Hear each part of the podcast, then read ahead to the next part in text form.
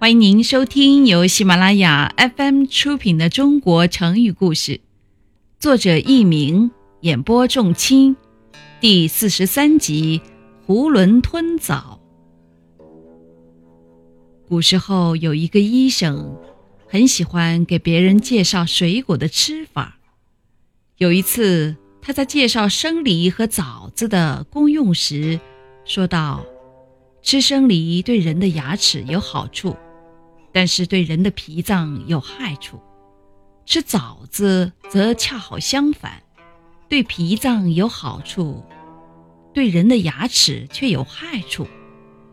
旁边有一个呆子听了之后，马上自作聪明地说：“我倒是有一个好办法，既可以收到吃生梨和枣子的功效，又可以避免它们的害处。”那位医生很感兴趣。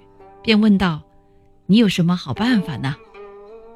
呆子得意地说：“我吃生梨的时候用牙齿咀嚼，而不咽到肚子里去，这不是可以让生梨有益于牙齿，而避免它对脾脏的伤害吗？”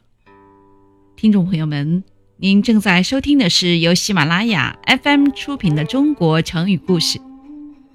旁边有人听了这话就问：“那么枣子怎么吃才好呢？”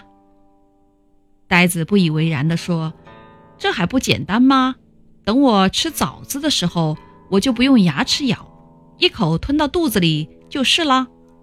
这样就可以让枣子对脾脏起到好的作用，又不至于伤害牙齿。”医生听了，反问道：“你吃生梨不咽，肠胃没有吸收，怎么能有益于牙齿呢？你吃枣子，一个一个的囫囵吞下去。”而不咀嚼，肠胃能消化吗？又怎么能对人的脾脏有好处呢？这个呆子无话可说了。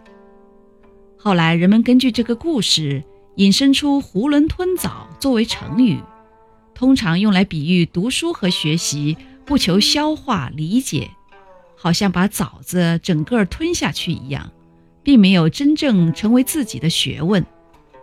听众朋友们。本集播讲完毕，感谢您的收听，再会。